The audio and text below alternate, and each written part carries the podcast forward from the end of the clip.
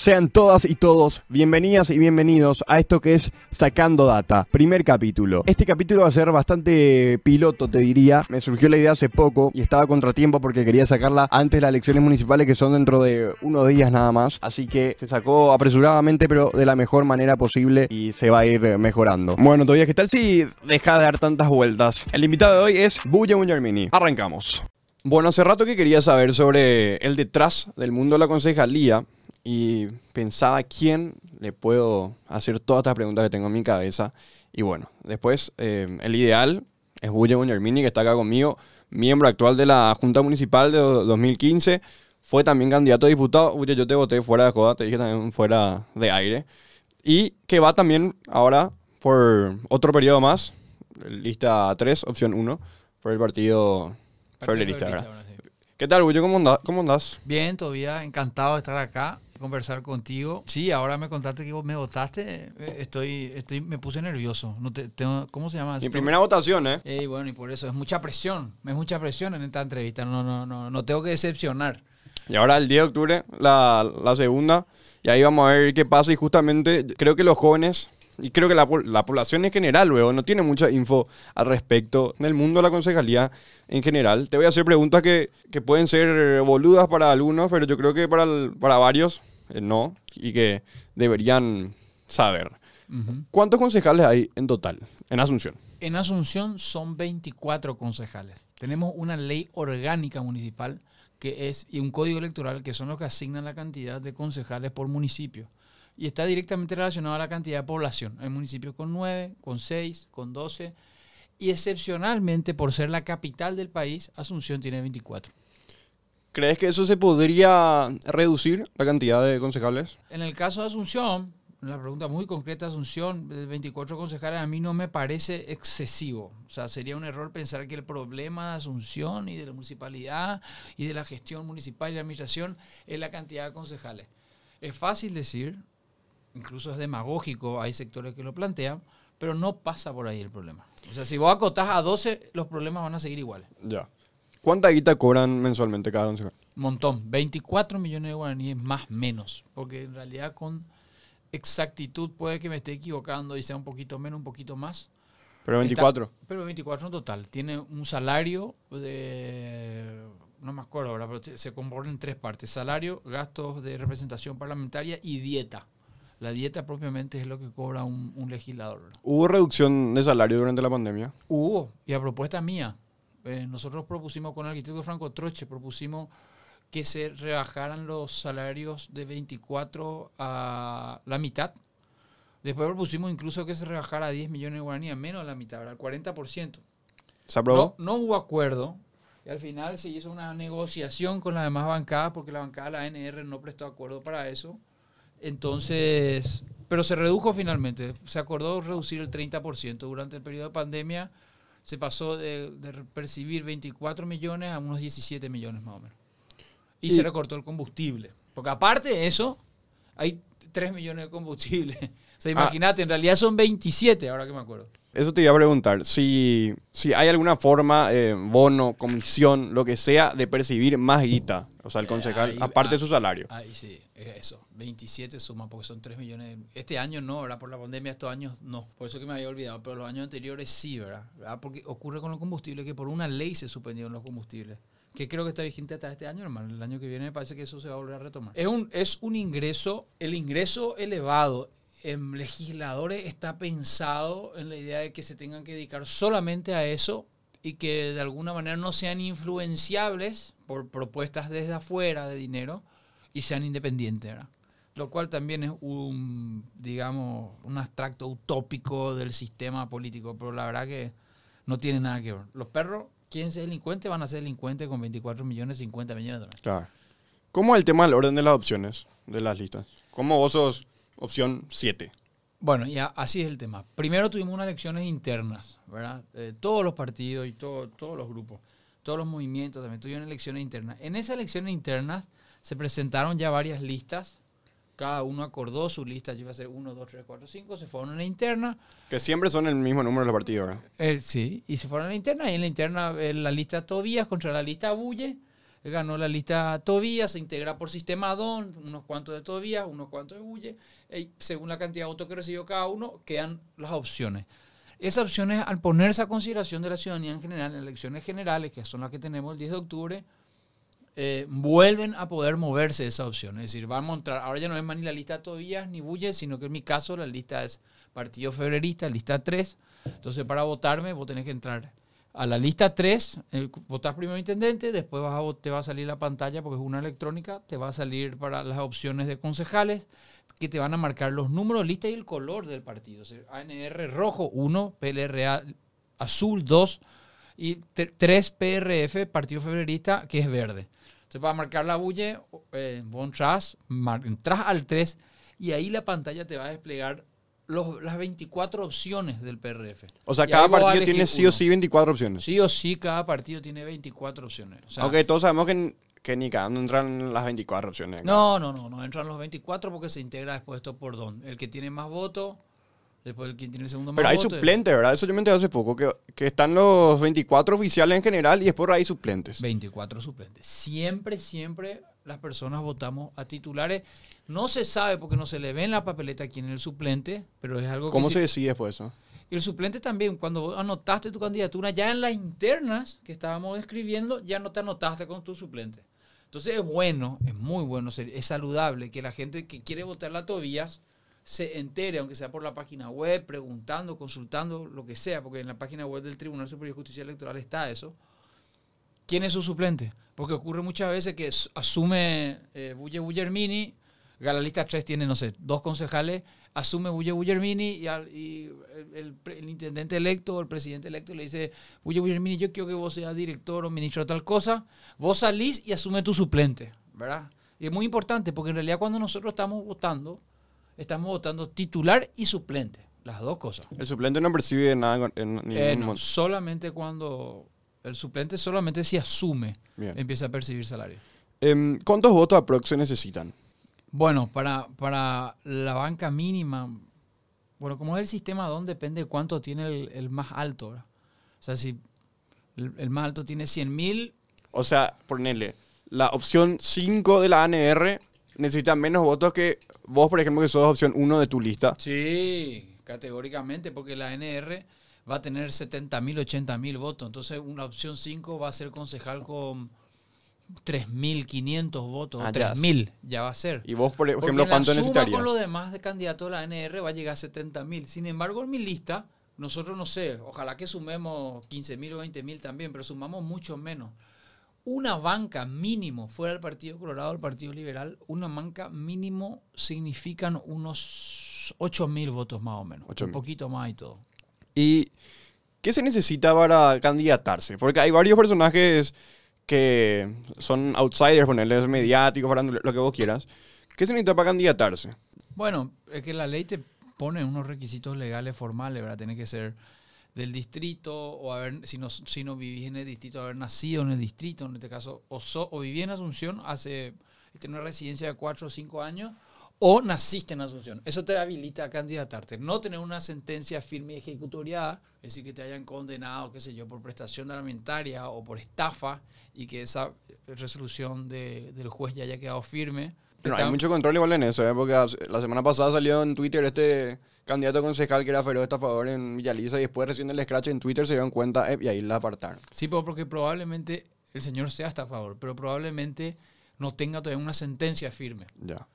O sea, incluso puede tener una, así como ahora pasa, ¿verdad? Una persona, vas a escuchar la noticia, fulano de tal fue condenado a tres años de prisión. Por ejemplo, eh, González Daer, dos años de prisión. González Daer, dos años de prisión, pero todavía no está preso, porque tiene que quedar firme, ¿verdad? Ellos pueden apelar todavía a esa. Entonces, eso pasa, Por eso la ley dice resolución firme y sentencia firme y ejecutoria. Si vos tenés que echar cana ya, o si no te fuiste en cana y estás en prisión eh, eh, eh, privativa en tu casa, o te multaron, pero si tenés una sentencia, vos no podés, firme. También la ley te tiene una edad mínima que creo que se bajó ahora a 23 años para ser concejal de Asunción. O sea, si vos cumplís esos requisitos y te presentás por un partido, sí o sí tienes que presentarte por un partido. No es que vos te puedes presentar nomás, te va a la justicia y te escribís como Bulle Bullermini. No, tenés que ser Bulle Bullermini del partido X tenés que pasar unas internas en el partido X y el partido X te tiene que eh, proclamar. Esos son los requisitos. Básicamente el sistema está previsto o prevé que cualquier ser humano ciudad, con ciudadano pueda, con ciudadana pueda ser candidato o candidata. Ahora, requisitos de formación, de que lo que mucho reclama la gente de repente que no la gente se presenta cualquiera, dice que no sabe, que no entiende, bueno, eso es a criterio ya de cada quien presentarse y de cada quien de votarlo o no. ¿Qué tan más fácil es llegar y cuántos más beneficios tenés si te postulas por un partido tradicional, sobre todo en la ANR? Porque esos son los que dominan. ¿verdad? Sí, y a ver, eh, si tu objetivo es solamente... Percibís más guita. No, el salario es el mismo. Percibí más grita siendo concejal o diputado de la ANR. Porque No, pero en campaña, digamos. Ah, la, sí, sí, porque acá nosotros tenemos un montón de gente eh, que se queja mucho de la corrupción y el robo, pero que alimentan la corrupción y el robo. Empresarios que alimentan la corrupción y el robo. O sea, alguien que va a construir un edificio de 50 pisos, donde no se puede construir un edificio de 50 pisos, hace una coima de 100 mil dólares para que se modifique el plan regular para que se pueda construir ahí un edificio, arruinando un barrio residencial. Yo me opongo. Un Colorado negocia. ¿Entendés? Entonces, claro, ellos después cuando van a entrar en campaña, esos desarrolladores inmobiliarios le van a apoyar. Por decirte un sector, pero puede ser cualquier otro esquema de corrupción, ¿verdad? ¿Pueden conseguir puestos extras los concejales para... Para su gente. Sí, sí. dentro de la municipalidad, digamos, o en otras Eh, entidades ah, también. Y sí, lo hacen la mayoría. Lo hacen la mayoría. Es decir, es que el sistema... Está a su alcance, digamos. Eh, claro, está a su alcance. Porque es un sistema, lo que hacen es un sistema de apriete, ¿verdad? Por ejemplo, ganamos nosotros la intendencia, la oposición ganó la intendencia en el 2015, pero no tenía mayoría este, en, el, en el legislativo, en la Junta Municipal. Es decir, tenía mayoría, pero los que, el Partido de la Juventud que había postulado a Antonio Apuril, inmediatamente se fue con los colorados. Es que hace poco no me acuerdo eh, quién fue, eh, que dijo que los sindicalistas dentro de la municipalidad son toditos colorados y activistas otra. Ah, es cierto. Ah, capaz que me escuchaste a mí. Es cierto. Es cierto, totalmente cierto. Y mafiosos. El dirigente sindical No, de el presidente de la Junta fue, el presidente de la Junta fue. Y bueno, y sí, eh, y Blasco, y bueno, y correcto. Eh, son activistas, son la mayoría de la ANR, eh, o alguna vez fueron de otro partido, pero ya ma- mayoritariamente ANR. Pero in- independientemente que de repente haya de gente de otro partido, estás totalmente subordinada a la, al, al contexto ahí, a la fuerza que tienen los principales dirigentes que están ahí hace 20 años, 30 años. Y que es una mafia sindical que vive de la usura, es tremendo. Entonces, por supuesto, el sindicato su capacidad de movilización usa como medio de presión para obtener favores de la intendencia. Bueno, a tu pregunta anterior. Si los colorados, por ejemplo, son 12, 13, 14, son mayoría y esa fuerza política en la Junta Municipal usan como presión para obtener cosas de la Intendencia. Entonces, Juan González, eh, jefe de bancada de la ANR, les- le, le- llega un momento que lo obliga al intendente o a su director de gabinete, etcétera, a decir, bueno, ¿querés que te apruebe el presupuesto? ¿Querés que te apruebe la licitación de la calle? ¿Querés que te apruebe la licitación de la avenida? ¿Querés que apruebe tu licitación de arreglar la plaza? Y hermano, me contratá 10 para cada uno. Pero entonces ahí empieza el apriete y consiguen los concejales. Eso es, esa es una triste y horrenda realidad y dinámica. Nosotros estamos en contra, estamos a combatir y todo eso, pero siendo minoría es muy difícil, ¿verdad? Eso, por eso que la gente cuando va a votar tiene que pensar eso, cómo se va a constituir incluso una bancada. Pasando ya a otro tema. ¿Cuánta guita se recibió durante la pandemia, o sea, la municipalidad? La municipalidad, de re- bueno, la municipalidad lo que tiene es fondos propios principalmente. Tiene eh, recauda por las tasas municipales, impuestos inmobiliarios, una serie de cosas. Pero hubo una guita extra que se recibió en pandemia. No es que recibió, asignó de su propio presupuesto 36 mil millones de guaraníes. 36 mil millones. Claro, la, intendencia dijo, tenemos que declarar emergencia, no fue no solamente con pandemia. Dengue, Zika y chikungunya, esa fue la primera polémica porque no había dengue si nadie salía y se aprobó sin embargo una emergencia de dengue y después se aprueba por COVID. El total de la emergencia aprobada es por 36 mil millones. Esos 36 mil millones, por norma, la intendencia tiene que rendir cuenta y decirte, yo gasté en esto, en esto, en esto, y logramos este objetivo, y esta era la idea, y esto es lo que logramos, estos son los indicadores. ¿Por qué tiene que mostrarte eso sí o sí?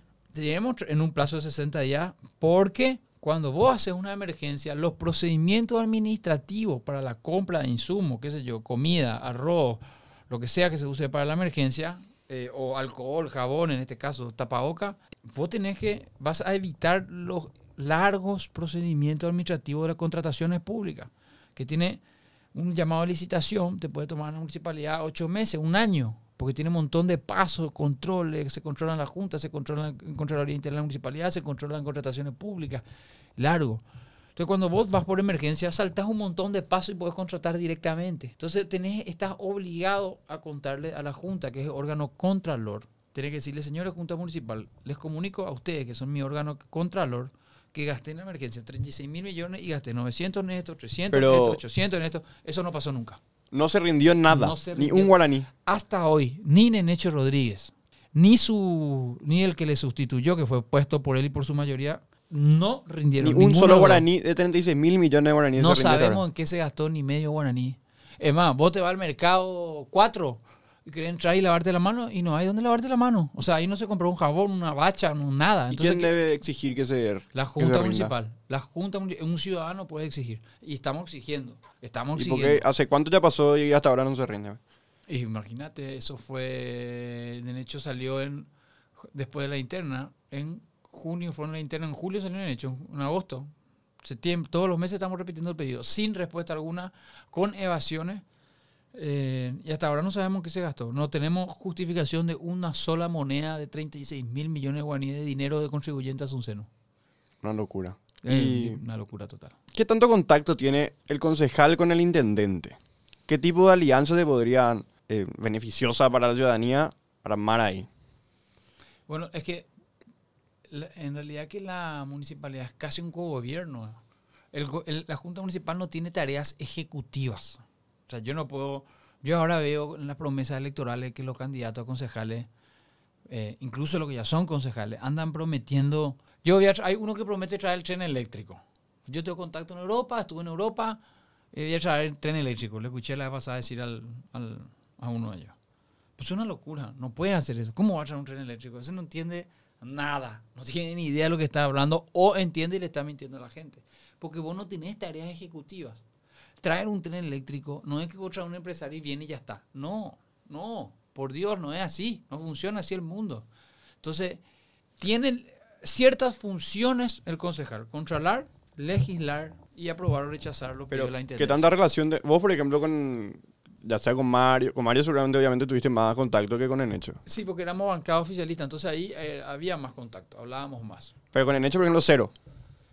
Y cuando recién ingresó, hubo mucho contacto de todos con él. Después, el contacto de la Junta Municipal con Enecho Rodríguez quedó reducido a su bancada, la Colorada, y Augusto Wagner, que ¿Y es por qué eso? Y su aliado. Nenecho y Augusto Wagner O sea- son aliados. Si sos de otro partido, hay menos contacto entonces. Hay menos contacto, claro. Nosotros ni bola, no, nosotros ya no, no tenemos más contacto. No sé, mensaje de chiste puede ser, pero no, pero ya no, relación de gobierno no hay. O sea, somos oposición, ellos oficialistas. Y para tapar, por ejemplo, fuera de joda, no hay, no hay dos cuadras que vos pases en Asunción que no haya baches. Sí. Para solucionar, para tapar baches. Un concejal tiene la potestad de arreglar, por ejemplo, o, o hay No. burocracia y lo... Tapar baches es una tarea operativa que responde a una línea ejecutiva que corresponde al ejecutivo municipal, valga la redundancia ejecutivo, es decir, el intendente y sus directores. Un concejal no tiene fuerza legal, no está permitido, no te puede mandar a bachear una calle. Si nosotros presentamos, ven en el bar la comisión vecinal tal y me dijo en tal calle está peligroso, pide un lomo burro, pide un bache y nosotros, los concejales presentan una minuta sugiriendo a la dirección correspondiente, que en este caso es dirección de, planta fáltica, que por favor proceda a hacer el análisis para hacer el bache, tapar el bache o poner un lomo burro. Hasta ahí, encomienda que se vea. Pero el que tiene el, el- el- deber de tapar ese bache o hacer algún tipo de cosa con esa calle es la intendencia, no la Junta Municipal. Nosotros lo que hacemos en eso es si cuando se va a hacer el estudio para comprar la piedra para fabricar el asfalto, eso sí pasa por la Junta. Nosotros vemos cuánto va a costar el asfalto y aprobamos que se compre el asfalto. Pero ahí terminó nuestra tarea. Una vez que se compró el asfalto, es tarea de la municipalidad que aprobamos la adquisición y después el uso de ese asfalto adquirido ya es total y exclusiva función del intendente de la ciudad. En recuperación de los terrenos que ocupan los colorados con sus seccionales. ¿Qué ¿Qué tan factible es Totalmente factible. Recuperar las sec- o sea, ese terreno seccional, demoler y hacer, qué sé yo, plaza, algún tipo de espacio Sí. verde? Es que, es que eran plazas, son plazas ocupadas. Nosotros hicimos ya bastante de eso, ¿eh? Pero no solamente yo, compañeros y compañeras que estuvieron antes de mí lucharon muchísimo.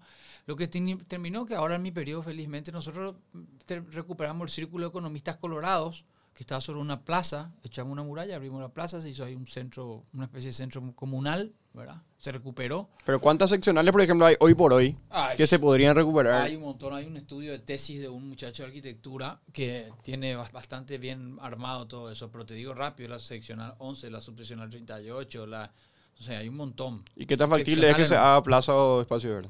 Es que son legalmente plazas, hay que recuperar, hay que demoler y se tiene que hacer una plaza, eso es lo que corresponde. Y si Nenecho sigue al mando es difícil. No, no vamos a poder. No vamos a poder porque no solamente si Nenecho gana es la intendencia para la ANR. Mayoría, probablemente mayoría en la Junta Municipal para ANR. Ahí luego ya en la Junta Municipal no logramos aprobar. Perdemos, perdemos, perdemos. Nosotros presentamos recuperación de, de seccionales este periodo. Presentamos no una vez, varias veces. Perdimos todas las veces o mandan a comisión y ahí se queda. Aún así recuperamos el caso que te estoy diciendo el ciclo economista y aún así nos fuimos y derribamos el muro de la mansión Stroessner porque eso no tenía que pasar por la Junta porque era calle. Entonces nos fuimos, demolimos, entramos y abrimos, ¿verdad? Y se hizo la calle. Eh, o sea, este, este, en estos últimos años algo se logró y hay que seguir luchando, pero para ello se requiere un número significativo de concejales que estén de acuerdo con la propuesta y eh, sobre todo que el intendente responda a esa idea. En el hecho no responde a esa idea, claramente que no. En- además, esto también tiene implicancia judicial, en el sentido que vos tenés que reivindicar judicialmente esa propiedad, ese terreno municipal. Entonces el juez luego es colorado y te tranca, porque Carte maneja el Consejo de la Magistratura, ningún juez hace nada en contra de lo que diga Carte maneja Carte. Nenecho también. Y Nache- can- exactamente, así mismo. Transporte público. ¿Qué se puede llegar a hacer para más acceso de los jóvenes a, a otra vía de transporte público? Porque en realidad transporte público no hay en Paraguay. Es malísimo. Porque es privado. ¿Qué, qué otra vía de transporte público se podría llegar a hacer que sea factible para no depender otra vez de los buses hecho bola, la Cetrapam y todo ese show? Hay muchísimas cosas que se pueden hacer, pero para empezar, yo te diría, lo- no es que no hay transporte público en Paraguay. No hay un sistema de transportes en Paraguay, o en el área metropolitana de Asunción. Lo único que hay es una mafia, una casta de mafiosos transportistas que, que explotan choferes, explotan a pobres accionistas de pequeñísimas empresas transportistas de transporte y una mafia que controla los itinerarios de los buses. Vos fíjate lo irracional que es. Si vos vivís, por ejemplo, yo vivía en Perón, Avenida Perón, hacia el Cerro Lambaré. Yo para irme a la municipalidad, en Bondi, tenía que tomar la línea 15. La línea 15 tenía que caminar hasta Feliz Bogado. Allá tenía que irme un kilómetro caminando, tomar la línea 15. Y la línea 15, la municipalidad está en barrio Villa Aurelia. En- al tomar la línea 15, yo en vez de irme directo a Villa Aurelia, qué sé yo, por General Santo y Mariscal López, que era lo- es lo lógico que va a hacer alguien ahí, tenés que subirte a ese bus que primero te va a llevar a San Vicente, Barrio Obrero, Republicano, Sajonia, San Antonio, el centro, para después salir a Mariscal López, para después irse hacia la municipalidad. Todas las empresas de transporte se van por las mismas calles. Lo que hace imposible también que una calle en el centro esté arreglada, porque pasan 2.500 micros en ese lugar. No importa dónde vos estés, el bus tiene que pasar sí o sí por donde hay pasajeros, donde hay gente, donde está el mercado. Entonces, para empezar luego, es absolutamente irracional que se siga cobrando pasaje por pasajero. Eso es un disparate que solamente conviene a este bandido Ruiz Díaz y su mafia. Tenemos que hacer un sistema de transporte público que se cobre por kilómetro recorrido. Que todos cobren la misma cantidad de plata por kilómetro recorrido. Entonces, la línea 15, en vez de hacer 200 vueltas, va a salir de Perón Internamá y se va a ir hasta la costanera. Va a dar vuelta en la rotonda de la costanera y va a volver a... Van a haber otras líneas que van a ser Mariscal López desde, desde Brasil y van a ir hasta Mariscal López en la municipalidad. Ahí van a dar la vuelta y van a volver. Entonces vos vas a hacer enganches con un mismo costo porque se- es por kilómetro recorrido. No, y, y otra vez, no sé, se me fuera la palabra de los que no son dentro de la capital, lo más grande, por ejemplo. Claro. Yo la vez pasada me fui, 6.000 me cobró. 6.000 guaraníes. Yo así, echa, no, no pensé que iba a salir tanto el pasaje. Y había sido cobran los que quieren porque son los únicos y ahí no hay control. Claro, ya se rige por la, la DINATRAN, ya es su órgano de control. Ocurre lo siguiente, además otra vez eso pasa. Están las líneas municipales. Que ni siquiera tenía aire el bondi. No, no, un quilombo son. eh, están las líneas municipales. En el caso de Asunción hay seis líneas municipales, seis itinerarios, ¿verdad? Que son los bondi más hechos bola que hay. ¿Por qué? Porque son más pobres que los otros y se trapan. Le dije, ustedes por acá no más pueden andar. Entonces le toca el peor circuito y trabajan casi a pérdida y esos no reciben subsidio. Ojo. Entonces el dueño de la línea 6 es muy diferente a, lo que vos ves hoy día, es otra onda. Después están las de área metropolitana que dirigen estos bandidos a cargo del Viceministerio de Transporte. Y después están los que son afuera de la área metropolitana como, la, como lo más grande. Entonces, no existe. Y hoy el área metropolitana vos tenés que entender desde por lo menos Cacupé y San Bernardino hasta acá. Para trazar un uso racional del transporte público automotor colectivo en área metropolitana se tiene que contemplar desde esa todo el, toda la zona metropolitana. Más allá incluso. Primer término. Segundo, se tiene que cobrar por kilómetros recorridos. Tercero, los itinerarios tienen que marcarse estatalmente y en uso de razonable crítica. Tiene que haber un bus que haga América López 20 veces, no Pero, un bus que se vaya por todas partes. ¿Hay alguna forma de que haya otra vía de transporte público que no sea un colectivo? ¿Qué sé yo, Metrobús, algo? Por supuesto que tiene que haber, si no, no va a funcionar. Hacia ahí me iba. Eso para solucionar solamente los micros, los bondi. Después vos tenés que sumar, hacer un sistema, por eso, eso hasta ahí vos hablas solamente de buses colectivos. Todavía no hablas de un sistema de transporte público. Un sistema de transporte público te ofrece alternativas y es una combinación de medios. Y ahí entra Metrobús, tren eléctrico o subte, sistema de bici pública para las cortas distancias, sistema de vehículos compartidos, que fue el espíritu inicial de donde nacieron Uber y eso, taxis eléctricos y una política de transporte eh, colectivo, que a vos te dé la posibilidad de tomar un bus en una calle, irte cuatro kilómetros en ese bus, bajarte y el último kilómetro hacer en bicicleta nomás ya.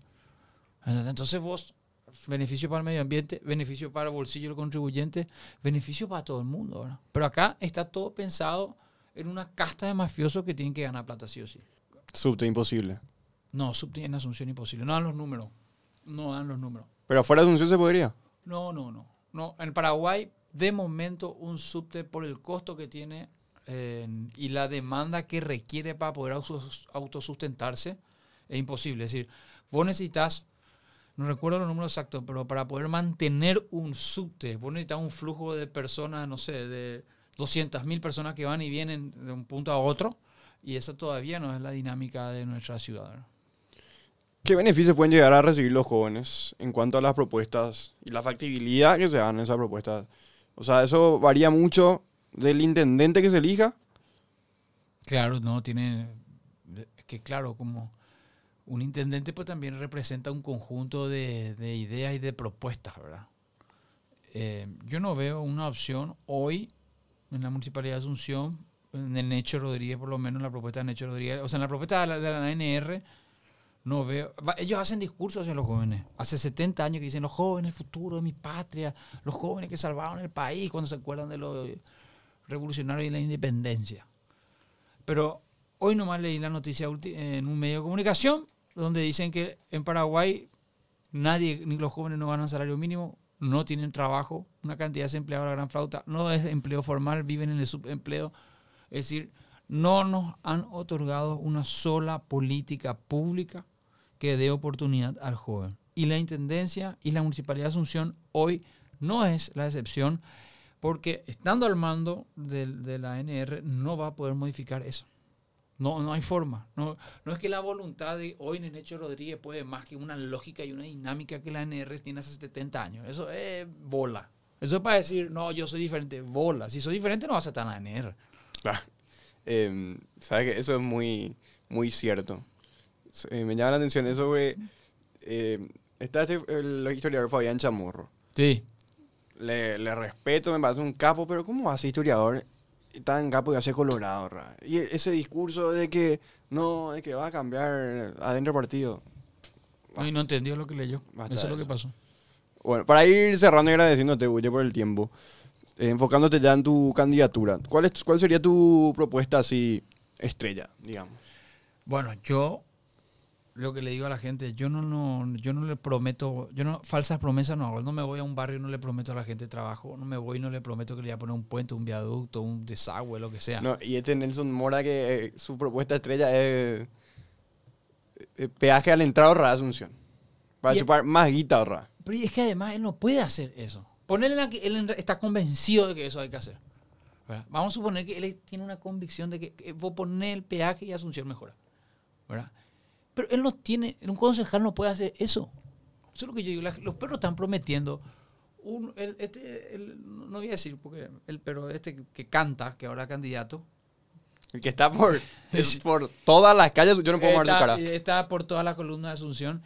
Ese señor promete traer un tren eléctrico, pues no puede. Es que no se no es suponiendo que él le conozca al, al mejor empresario europeo de los transportes de los trenes eléctricos y que es su amigo y que quiere regalar a Paraguay un tren eléctrico y que va a regalar porque él le pidió, atende todos los ridículos que ya te dije, igual no es que un concejal puede poner un tren eléctrico, no existe eso. Ahí está el Ministerio de Obras Públicas, el Viceministerio de Transporte, la Gobernación del Departamento Central, el Intendente de Asunción, los frentistas. No, es una locura de todo lo que hay que... O sea, es un, un proyecto gigante, un concejal no puede prometer eso, está mintiendo. Entonces, yo cuando me voy a la gente le digo, yo me comprometo a un... Primero, no me voy a arrodillar frente al cartismo. Yo eso ya demostré y no me voy a arrodillar. Demostré, ayer también en una entrevista nos estábamos acordando cuando, porque claro, pasó esto de Steven Patrón, que ahora fueron condenados a tres años. Este país fantástico, Steven Patrón, por defender la Constitución, porque pateó una mesa dentro del Congreso, tres años de condena. González Daer, que nos facturó durante 40 años y está comprobado dos años de, de, de su hijo creo que es candidato ahora. ¿eh? Sí, pues, ¿Te das cuenta de la locura que este país es? Eso es porque el- es- una sola persona maneja el Consejo de la Magistratura, el jurado de enjuiciamiento y con eso controla jueces y fiscales. Maneja la dirección del Ministerio Público y la Fiscalía, maneja la presidencia de la Corte Suprema de Justicia, la Cámara de Diputados, la Intendencia de Asunción, la Junta. El cartismo es la gran amenaza de nuestro país. Es lo que fue el electronismo en su momento. Gracias, Bulla, en serio, por, por venir y también por aclarar mis dudas. Insertar meme de me sirve. Y también creo que a la, a la- población, a los jóvenes, le va a servir esta, esta info. No, gracias, Tobías. Mira, yo a disposición, me encanta la onda. Yo soy un fanático podcast, así que, bueno, primero que ya tenés un seguidor segu- seguro conmigo y además te voy a hacer publicidad seguro Quiera. también. Y, y bueno, dispuesto acá para cuando quieras venimos, charlamos, espectacular. Bueno, lo mejor para, para el domingo 10. Gracias, muy amable. Bueno, momento del cierre del primer capítulo de Sacando Data. Si llegaste hasta acá, la verdad que muchísimas gracias en serio y espero que te haya servido la data que sacamos. Como les dije, vamos a ir puliendo, mejorando errores en el camino. Esta es la parte de rompebolas en que te pido que por favor te suscribas, así estás al tanto de futuros capítulos de Sacando Data. Gracias por estar, que les vaya bien. Chau, chau.